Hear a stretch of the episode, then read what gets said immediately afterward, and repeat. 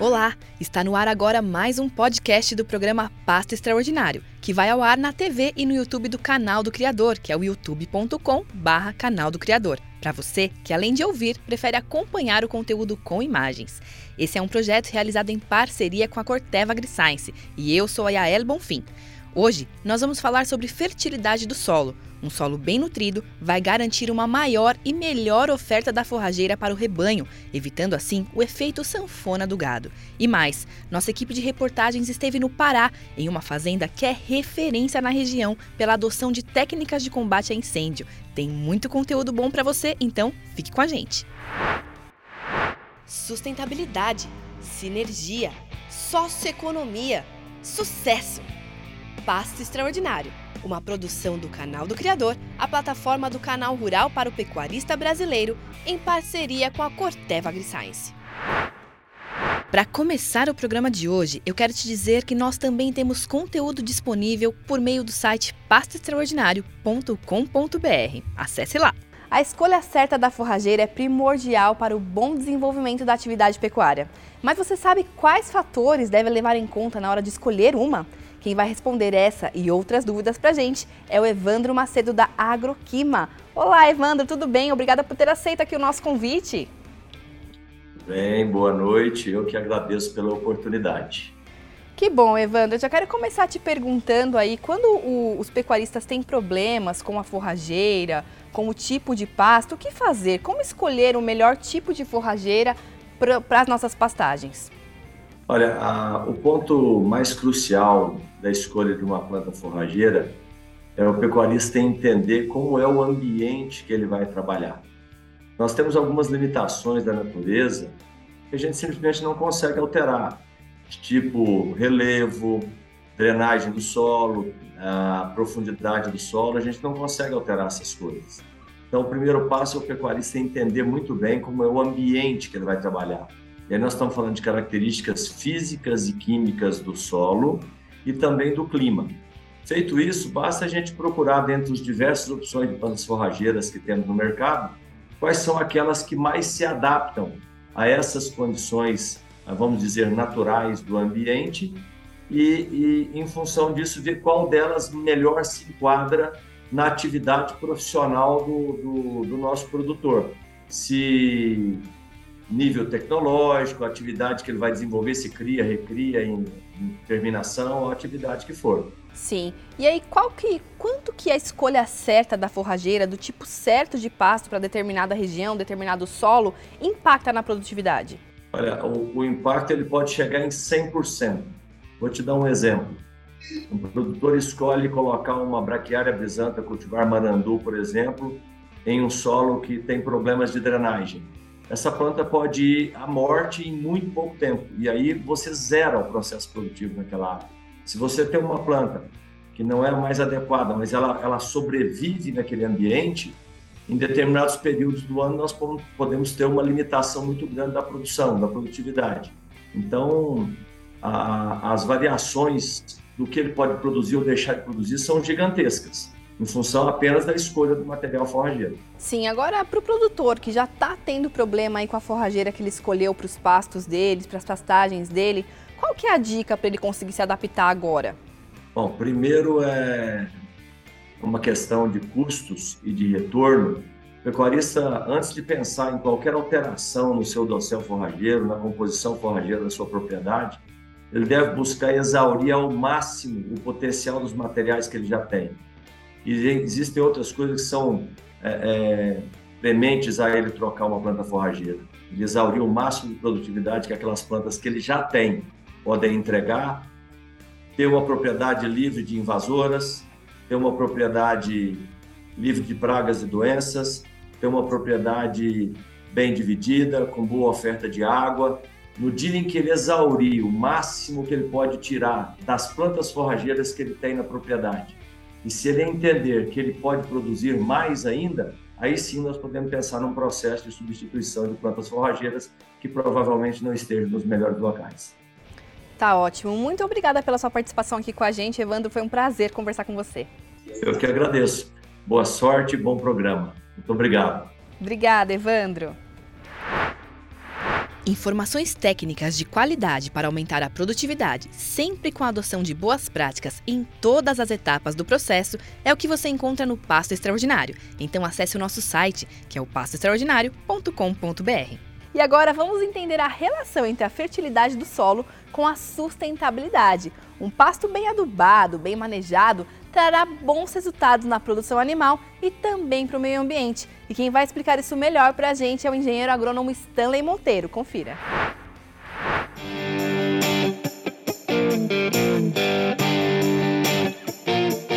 Como que eu entendo se o meu solo é fértil, não fértil, se ele está rico ou pobre em nutrientes? A maneira em que eu determino isso é através da análise de solo. Eu vou ter ali as, os parâmetros químicos e físicos que, que correspondem a esse solo. Ainda que eu tenha parâmetros conhecidos que são indicadores de que esse solo não está fértil, não está apto, ou que ele precisa de correção ou de adubação, é através da análise de solo, com as coletas que eu faço e em laboratório, que eu vou ter a determinação dos nutrientes em que estão, de modo equilibrado ou não, e também vou conseguir determinar a quantidade de nutrientes que eu preciso adicionar naquele solo e daí eu traço as minhas estratégias de como fertilizar, com quais fontes e em que modo e quando para que eu possa ter aí um solo fértil e que me propicie uma forrageira produtiva. Falando sobre análise de solo de maneira conceitual, pode parecer que é algo difícil, mas não. Além de ser muito simples, é acessível e todos os pecuaristas que pretendem o que precisam fazer podem fazer sem nenhum problema.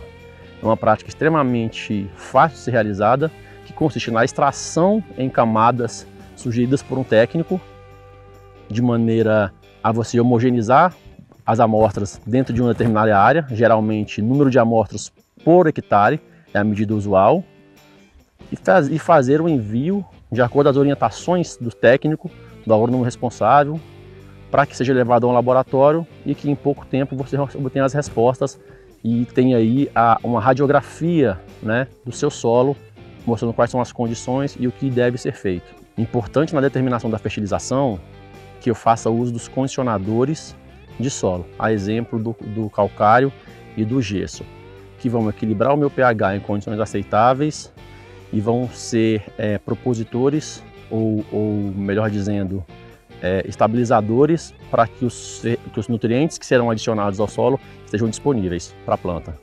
Um solo não fertilizado, digamos que pobre em nutrientes, me levam a uma pastagem pouco produtiva. Ainda assim, eu vou conseguir ter no período das águas um ganho de peso, ainda que não tão eficiente o quanto eu poderia ter, não extraindo as condições máximas que são possíveis de atingir, mas que ao fim das chuvas, onde eu vou ter um decréscimo da oferta de forragem e também da qualidade desse capim, eu tendo a ter nesse próximo ciclo, que é o período seco, uma perda de peso, ou seja, eu ganhei peso nas águas e eu perdi peso na seca. Isso é o famoso efeito sanfona, que é uma prática insustentável, ou, ou digamos assim, não sustentável, no sentido de que eu fiz extração de nutrientes, eu aumentei o meu período no sistema para atingir os meus objetivos e com isso eu não consigo atingir os patamares que eu necessitaria. Nesse exemplo não sustentável, onde o animal ganhou e perdeu peso, o que, que eu posso fazer? De quais ferramentas ou de quais estratégias eu posso lançar mão para reverter esse cenário? Uma delas é através da fertilização. Se eu consigo fertilizar o meu pasto, e eu consigo ter um pasto com mais quantidade e com mais qualidade, atrelado às técnicas de manejo, eu elimino esse efeito sanfona, eu coloco o animal para ser mais eficiente, ganhar mais peso, reduzir o período de permanência do animal naquele pasto, aproveito melhor os recursos naturais e as tecnologias disponíveis, com isso eu sou mais rentável e mais sustentável. A utilização de adubação de pastagens na, na cultura da pecuária, ela ainda é um pouco tímida. A fertilização, o uso dos, dos corretivos, eles me proporcionam a otimização dessa área, ou seja, eu deixo de utilizar áreas maiores para produzir a mesma quantidade, eu aumento a minha pressão de pastejo, a minha carga animal dentro daquele hectare E isso me dá uma meta de sustentabilidade, que é ser mais produtivo e ser mais eficiente em uma área potencialmente menor, ou produzindo mais na mesma área. Isso aí me traz essa métrica de sustentabilidade e também de rendimento econômico, garantindo a otimização, patamares bem elevados de produtividade, coisas de 3, 4, 5, 10 vezes mais produtividade quando comparado com pastagens degradadas não fertilizadas. É uma tecnologia que precisa ser encarada com um pouco mais de, digamos, é, bons olhos para adotar e entender as possibilidades e os benefícios que eu posso ter com essa atividade. Pode ser utilizada por pecuários de pequeno, de médio, de grande porte, que a gente tem que falar cada vez mais sobre esse assunto, sobre todas as métricas possíveis e tecnologias disponíveis para garantir sucesso e sustentabilidade.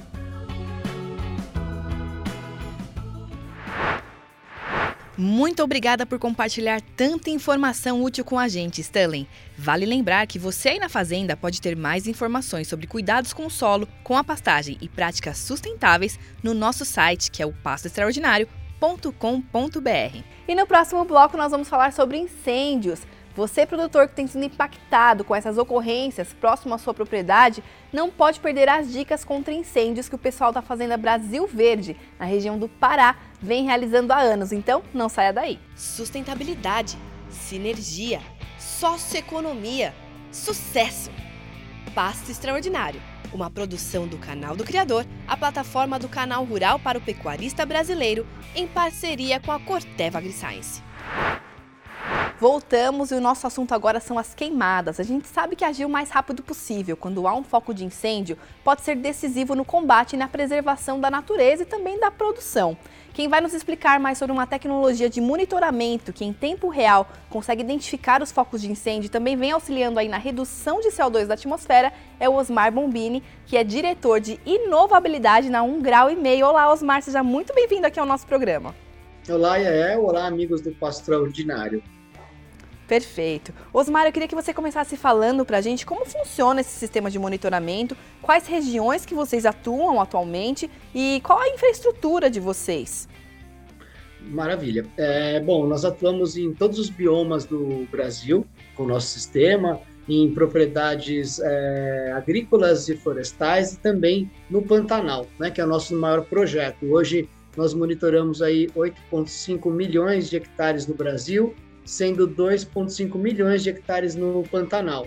Uh, nós temos a plataforma integrada que chama Pantera, né? O Pantera ele traduz os fundamentos do incêndio florestal em tecnologias de prevenção, detecção, resposta rápida e depois a gente faz a análise do impacto evitado, né, pelos incêndios evitados. Então, o coração da nossa tecnologia é a detecção instantânea, né, que são câmeras de alta resolução que são instaladas no topo de torres de comunicação.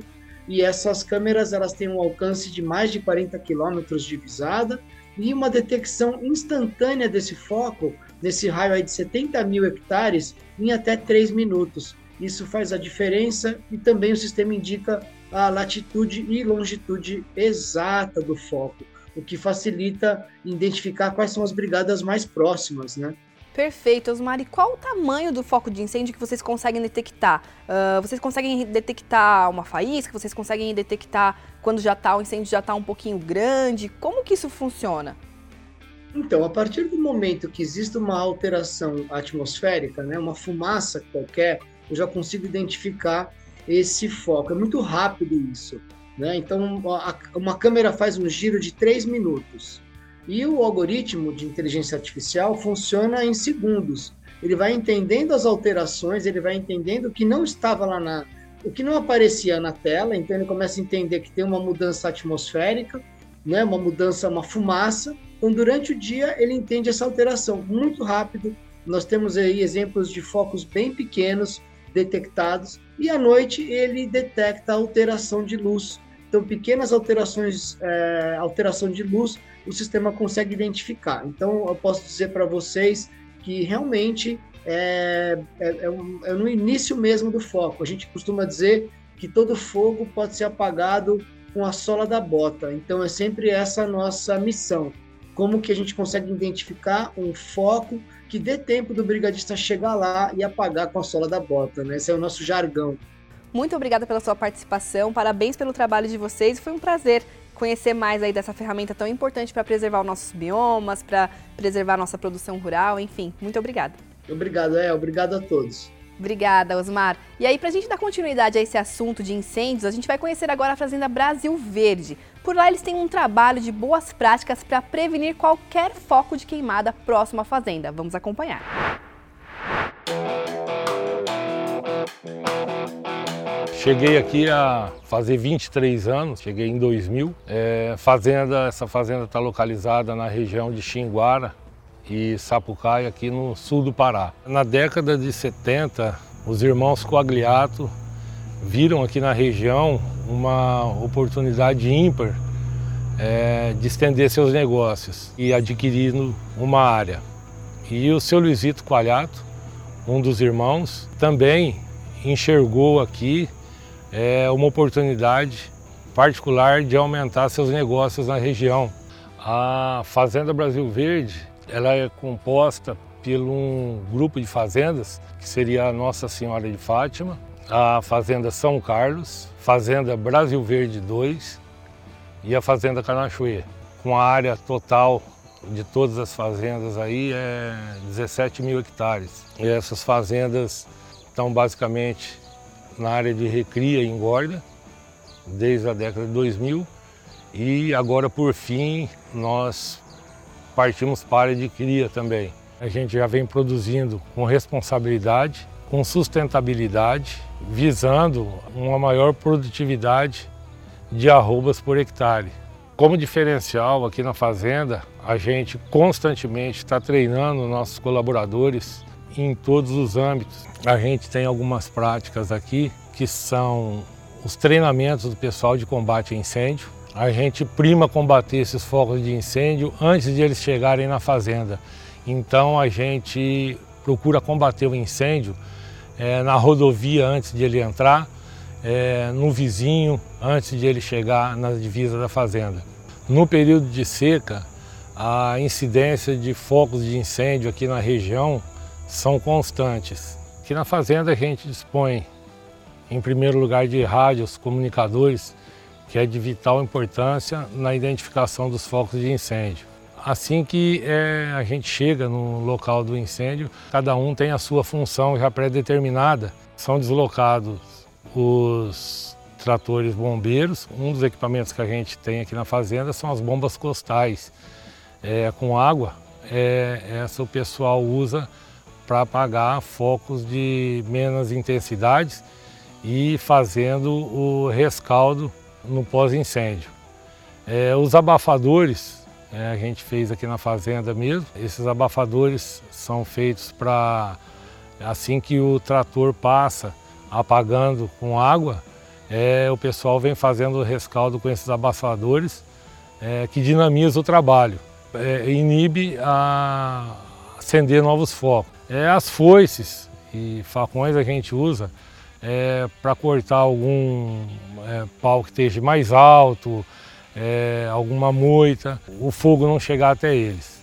A hora que tiver 100% é, extinto o incêndio, a gente ainda permanece lá para no outro dia, quando o sol voltar a esquentar novamente, a gente não ter surpresa com novos focos que podem gerar um novo incêndio. Como medida preventiva, é, a gente usa a gradagem da margem da rodovia, que é muito extensa, devido a bituga de cigarro, toco cigarro o pessoal joga, etc. O posicionamento dos tanques pipa nossos, dos tanques bombeiros, eles são colocados em lugares estratégicos dentro da propriedade, facilitando o deslocamento e a chegada mais rápida até o foco. A gente usa também na prática instrução do nosso pessoal é, para que não acendam fogueiras, para queimar lixo, etc. A gente pede também para que não façam esse procedimento dentro da propriedade. E temos placas indicativas em toda a fazenda, despertando a consciência do pessoal para o perigo do incêndio. É, a gente conclui isso com trabalhos de boas práticas que a gente tem dentro da fazenda para prevenir qualquer foco de incêndio. É, o custo de investimentos em equipamentos na fazenda, ele é alto. É, o investimento em colaboradores é importante demais. Agora ele se torna até insignificante perto do prejuízo ambiental e o prejuízo material que o incêndio traz para a fazenda. É, nós não praticamos a queimada aqui na fazenda, aliás, nunca praticamos, porque a gente tem uma visão de futuro. É, num princípio, o pecuarista pode pensar que seria viável esse procedimento, mas num futuro próximo, é, o prejuízo biológico e ambiental é, chega e ele cobra um preço muito caro por isso.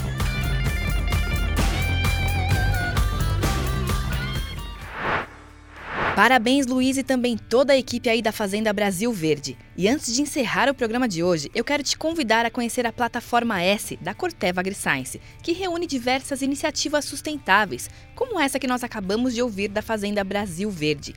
Para conferir a plataforma, acesse o site corteva.com.br, vá até o menu Lançamentos e selecione Plataforma S. Confira também o site e as redes sociais do Pasto Extraordinário. Por lá, você fica por dentro das informações mais relevantes do setor. Então acesse pastoextraordinário.com.br.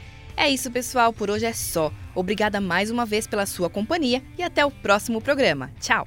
Sustentabilidade, sinergia, socioeconomia, sucesso, paz extraordinário. Oferecimento Corteva AgriScience.